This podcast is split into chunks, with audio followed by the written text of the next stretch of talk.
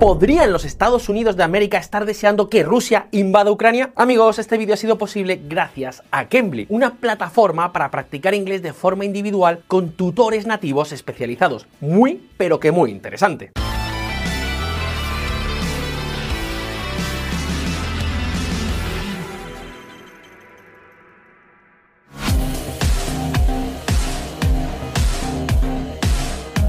Moscú se ha enrocado, tropas, tanques, misiles y buques de guerra procedentes de todos los distritos militares del país han sido desplegados junto a la frontera de Ucrania. Todo parece listo para una gran ofensiva. El motivo, supuestamente contrarrestar el creciente peso de la OTAN en la región. Pero, ¿y si el resultado de esta operación fuera exactamente el contrario al pretendido por Moscú. Queridos amigos, amigas, estoy completamente seguro de que todos habéis escuchado hablar mucho sobre el conflicto entre Rusia, Ucrania, Estados Unidos y la Unión Europea. Sin embargo, puede que no os hayáis hecho una pregunta fundamental. ¿Podrían los Estados Unidos estar deseando que finalmente se produjera la invasión rusa de Ucrania? No, os aseguro que no se nos ha ido la cabeza. En este vídeo vamos a echar un vistazo a los cuatro grandes motivos por los que para Rusia la invasión de Ucrania podría ser un tremendo error estratégico, la gran trampa a la que se enfrenta Vladimir Putin. Atentos.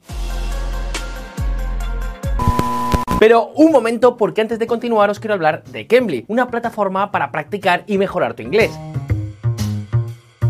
Gracias a ella vamos a poder terminar de una vez por todas con la mayor pesadilla del mundo hispano, el dominio del inglés. Desde tu casa o desde el lugar que tú quieras y con tan solo un ordenador podrás conectarte con uno de los miles de tutores nativos que hay en Cambly. Estoy seguro de que podrás encontrar uno que se ajuste a tus necesidades. No sé, ¿que quieres mejorar tu inglés para los negocios? Pues tendrás tutores expertos en este tema. ¿Que quieres ir a Londres, a Singapur o a Chicago, por ejemplo, y lo necesitas para viajar? Pues también encontrarás tutores nativos que te ayuden con ello. Necesites el inglés para lo que lo necesites, con Cambly tendrás a tu disposición una plataforma de clases individuales para ayudarte. Interesante, ¿no os parece? Pues atentos porque para conseguir tus objetivos con el inglés, ahora y hasta el 17 de febrero del 2022, Cambly te regala un cupón con un 50% de descuento en cualquier plan anual. Es decir, podrás aprender inglés todo el año y 6 meses te saldrán completamente gratis. Y eso no es todo. Además, ahora que se acerca San Valentín, también podrás regalarle un mes gratis a quien tú quieras. Ah, importante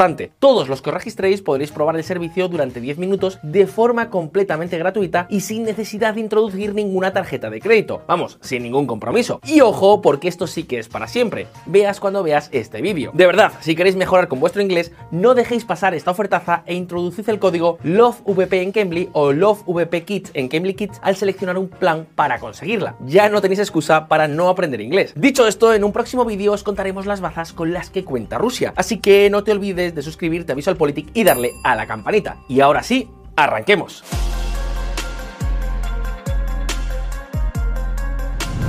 El avispero ucraniano. Queridos amigos, la República de Ucrania no es precisamente un país pequeño. Con más de 600.000 kilómetros cuadrados y unos 40 millones de habitantes, una invasión rusa a gran escala sería tremendamente costosa. Y no me refiero solo al coste de la invasión, sino sobre todo al de la ocupación. Me explico. Todo apunta a que el ejército ucraniano pues no tendría mucho que hacer contra las tropas rusas, por número de efectivos, por arsenal o por experiencia en combate. Los más de 120.000 soldados con los que el Kremlin ha rodeado Ucrania parecen tenerlo todo para cumplir la misión con éxito. Tienes un ejército terrestre ucraniano que se ha vuelto mucho mejor, mucho más capaz, pero los rusos serían dueños del aire y el mar. Philip Britlov, general retirado de la Fuerza Aérea de Estados Unidos. Claro que un momento, porque la diferencia de fuerzas fue siempre mucho mayor en Afganistán y a pesar de ello, tanto la Unión Soviética como los propios Estados Unidos se enfrentaron a una guerra interminable. Pues bien, algo así podría ocurrir en Ucrania. Primero, la invasión podría conllevar un importante desgaste y muchas bajas para las tropas rusas. No olvidemos que bajo los gobiernos de Porochenko y Zelensky, el ejército ucraniano ha mejorado considerablemente. Más de 400.000 personas han adquirido experiencia de combate y los Estados Unidos y el resto de países de la OTAN les han suministrado una gran cantidad de misiles antitanques y antiaéreos. En esta línea, el 1 de enero entró en vigor la Ley de Resistencia Nacional, que tiene el objetivo de movilizar a 120.000 reservistas, muchos de ellos con experiencia de combate, para apoyar a los más de 200.000 efectivos con los que cuenta a día de hoy el ejército ucraniano. Por supuesto, sobra decir que cualquier fracaso en el frente podría ser desastroso para el régimen político de Vladimir Putin. Segundo, la ocupación posterior a la invasión podría agotar tanto las arcas como las propias fuerzas del ejército ruso, porque, seamos claros, cualquier intento de ocupar el país conllevaría una fuerte resistencia y mucha actividad de grupos insurgentes. Todo el mundo se compra armas para luchar contra los rusos. Tenemos muchos clubes a los que la gente va a diario a entrenarse. Miroslav Gay es combatiente en el frente del Donbass. Movimientos que además, no lo dudéis ni un segundo, serían financiados, entrenados y apoyados por la propia OTAN. El objetivo sería siempre maximizar el coste económico, militar y político que una invasión tendría para Rusia. Estados Unidos considera respaldar la insurgencia si Rusia invade Ucrania. La triste realidad es que Rusia puede tomar tanto de Ucrania como quiera, pero no puede aguantarla. Melinda Harin, subdirectora del Atlantic Council Eurasia Center. Y todo ello, insisto, dando por hecho que durante la invasión, pues los rusos no sufrieran ninguna complicación. Evidentemente, cuanto mayor fuera el objetivo de la invasión, mayores serían los riesgos. Claro que la posibilidad de meterse en todo un avispero es tan solo uno de los peligros que esta operación plantea para Rusia. Atentos.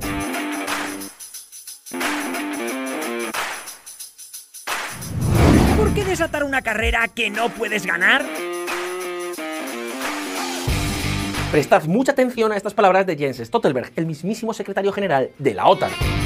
La intención de Rusia era conseguir menos OTAN cerca de su frontera, ha conseguido exactamente lo contrario. Y si vuelven a usar la fuerza contra Ucrania, conseguirán aún más OTAN en sus fronteras. Jens Stoltenberg, secretario general de la OTAN. Hasta ahora, la excusa que ha utilizado una y otra y otra vez el Kremlin para amenazar la soberanía de Ucrania ha sido la de querer frenar la expansión de la OTAN en el frente oriental. Pues bien, el resultado de una invasión puede ser exactamente el contrario por tres motivos. Primero, la invasión de Ucrania puede provocar que al menos dos nuevos países, Suecia y Finlandia, terminen uniéndose al Tratado del Atlántico Norte para garantizar su seguridad. Y como mínimo, la cooperación de estos dos países con la OTAN se vería en cualquier caso reforzada. Lo que por cierto es precisamente lo que han venido haciendo durante los últimos años a medida que hemos visto a una Rusia más y más agresiva.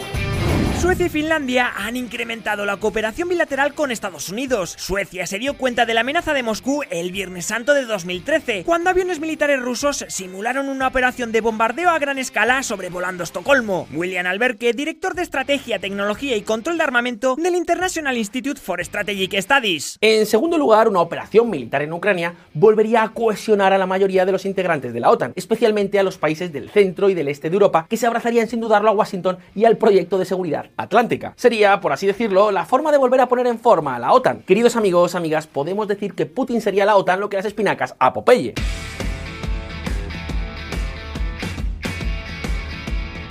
Y en tercer lugar, quizás la cuestión más importante de todas. La invasión de Ucrania muy probablemente terminaría desatando una enorme carrera armamentística en el nuevo telón de acero que se está formando en el este de Europa. Una carrera que Rusia simple y llanamente no puede ganar. Porque los países europeos, amigos, tienen economías mucho más ricas y accesos a tecnologías más avanzadas. Así que si hace 30 años la Unión Soviética cayó exhausta tras una enorme carrera militar con los Estados Unidos, ahora esa misma situación se puede volver a reproducir. De momento, países como Polonia, Estonia o Suecia ya han anunciado presupuestos militares récords para reconstruir y mejorar sus fuerzas armadas.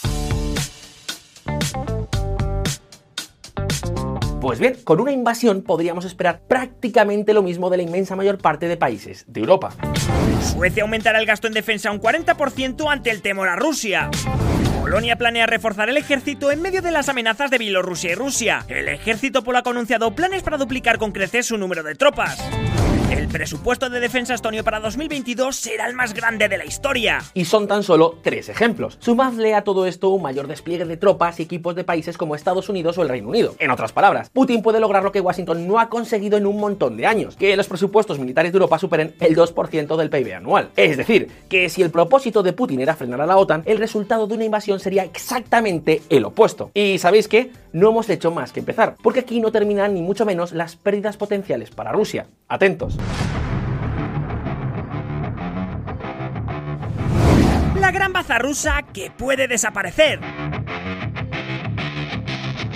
Con el gas hemos topado. Amigos, durante la Guerra Fría la Unión Soviética no dejó de vender gas a Europa, incluyendo a Europa Occidental. La venta de gas ha sido para Rusia una importante fuente de divisas durante las últimas décadas Precisamente por esa condición de proveedor confiable y barato, los países europeos no han tenido mucho inconveniente en incrementar su dependencia del gas ruso hasta niveles récords. Aproximadamente un tercio de todo el gas que se consume en Europa procede de Rusia. Sin embargo, ahora eso podría empezar a cambiar. Las reducciones en el suministro y el uso del gas con fines políticos podrían significar el fin de la complacencia europea, sobre todo si tras una invasión rusa de Ucrania se reproduce la tensión entre las dos partes. Y ojo, porque este ha sido un viejo anhelo de Estados Unidos, que no quiere ni por asomo que sus aliados de la OTAN sean rehenes energéticos de Moscú.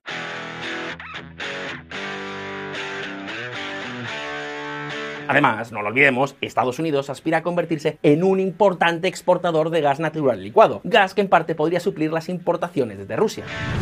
Estamos colaborando con gobiernos y operadores del mercado en el suministro de volúmenes adicionales de gas natural a Europa desde diversas fuentes en todo el mundo. Declaración conjunta de Joe Biden y Ursula von der Leyen. De esta forma, la consecuencia automática de una invasión podría ser la cancelación del Nord Stream 2 y la búsqueda urgente de fuentes alternativas. Fuentes quizás más caras, pero mucho mejores en términos de seguridad. En esta misma línea, por ejemplo, países como Polonia o Estonia ya han confirmado que quieren construir nuevas centrales nucleares. Así que a medio plazo, si las economías europeas se toman en serio lo de buscar alternativas al gas procedente de Rusia, incluso aunque fuera parcialmente, el golpe amigos para la economía rusa sería simple y llanamente devastador. Tened en cuenta que el petróleo y el gas suponen dos tercios de todas las exportaciones rusas y aproximadamente la mitad del presupuesto federal. En esa situación, Rusia no tendría más remedio que realizar enormes inversiones para venderle gas a precio de saldo a los chinos. Es decir, que la invasión podría terminar erosionando una de las grandes bazas políticas y económicas que hoy por hoy tiene Rusia. En 10 años, la situación energética de la vieja Europa podría ser muy, pero que muy diferente a la de hoy en día. Y, por cierto, hablando de impacto económico, ojo con el cuarto gran motivo por el que la invasión rusa de Ucrania podría ser un colosal error.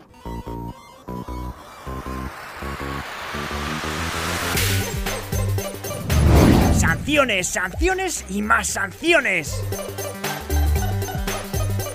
En esta ocasión el juego diplomático está desarrollándose básicamente así. Moscú amenaza con invadir Ucrania y entonces la respuesta de Washington y el resto de grandes capitales europeas pasa por amenazar con más y más sanciones económicas y vuelta a empezar, lo que por otra parte no resulta nada nuevo.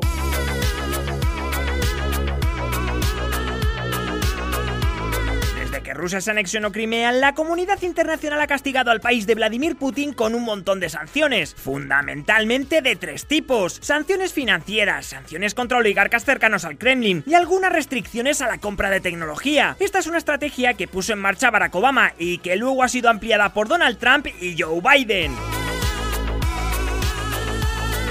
Sí, existe cierto debate sobre la efectividad de las sanciones con las que hasta ahora se ha castigado a Rusia. Sin embargo, lo cierto es que desde que se pusieron en marcha las sanciones, la economía rusa va de mal en peor. Desde el 2014 apenas ha crecido una media del 0,3% anual. Y sí, ya sé lo que muchos estaréis pensando. Hombre, Enrique, es que este tiempo coincidió con el hundimiento del precio del petróleo. Pues sí, pero no se trata solo del crecimiento económico.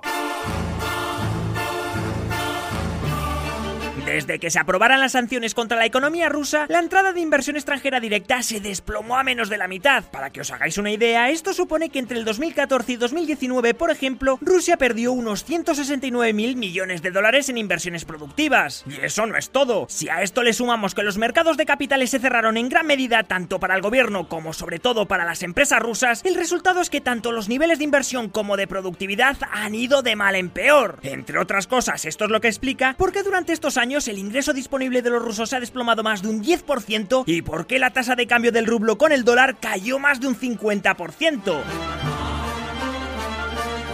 Pero, ¿queréis un ejemplo concreto? Pues fijaos, Indonesia, Argelia y Egipto acaban de renunciar a comprar el Sukhoi Su-35S, una de las joyas de la aviación militar rusa y uno de los elementos clave del catálogo militar del país. Pero la pregunta es, ¿Por qué están cancelando los pedidos? Pues precisamente porque por culpa de las sanciones Rusia no puede importar componentes vitales para la aviónica y el radar de este avión, lo que afecta considerablemente a sus capacidades. Así que no lo quieren. Pero pese a todo, las sanciones que se han establecido hasta el momento han sido más bien modestas, lo que ahora podría cambiar.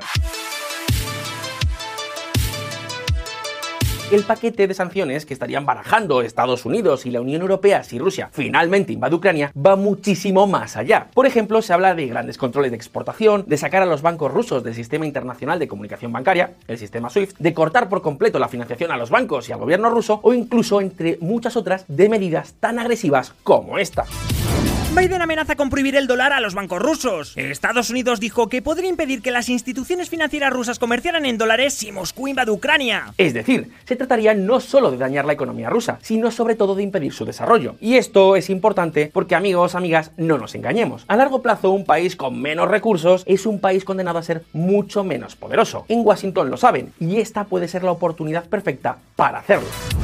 Sería un desastre, una pesadilla para el mercado financiero interno. Sergei Alexasenko es vicepresidente primero del Banco Central de Rusia. De momento, las empresas internacionales que se estaban planteando invertir en Rusia han congelado o cancelado estos proyectos. La bolsa de Moscú ha caído con fuerza y la prima de riesgo se ha disparado. Son, por así decirlo, las primeras consecuencias de la arriesgada apuesta que ha hecho Moscú. Putin se ha excedido en su juego con Ucrania. Robert Gates es secretario de Defensa de Estados Unidos. Ahora bien, ¿quiere decir todo esto que no habrá invasión? Para nada.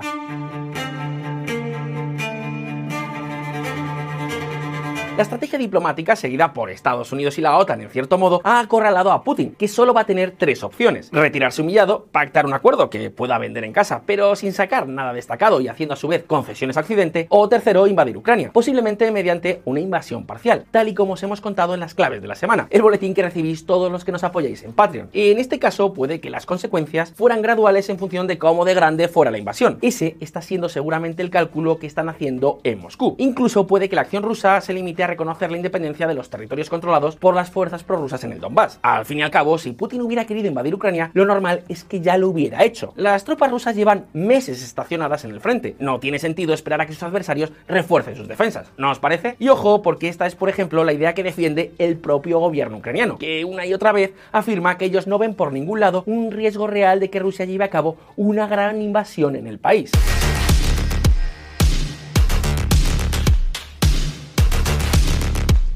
Sea como sea, todo parece indicar que en esta ocasión Washington está dispuesto a jugar fuerte. Putin, un líder acostumbrado a realizar apuestas arriesgadas, podría haber sobreestimado esta vez sus posibilidades de victoria en todo este embrollo. Ahora el resultado es que haga lo que haga Moscú en casi todos los escenarios y el ganador más probable es precisamente Estados Unidos. Pensadlo bien, hablamos de un país que no tiene nada que perder y sí mucho que ganar en toda esta historia. Esta, amigos, puede ser la gran trampa a la que se enfrenta Vladimir Putin. Pero dicho esto, turno para ti. ¿Crees que el presidente ruso ha sobreestimado sus fuerzas? ¿O crees que al final se saldrá con la suya. ¿Qué crees que puede ganar Rusia invadiendo Ucrania? ¿Cuál tendría que ser la respuesta de la OTAN? Déjanos por aquí abajo tus opiniones y abramos debate. Y ahora sí, si este vídeo te resultó interesante, no olvides darle a like y suscribirte a VisualPolitik. Una vez más, muchas gracias por estar ahí. Un saludo y hasta la próxima.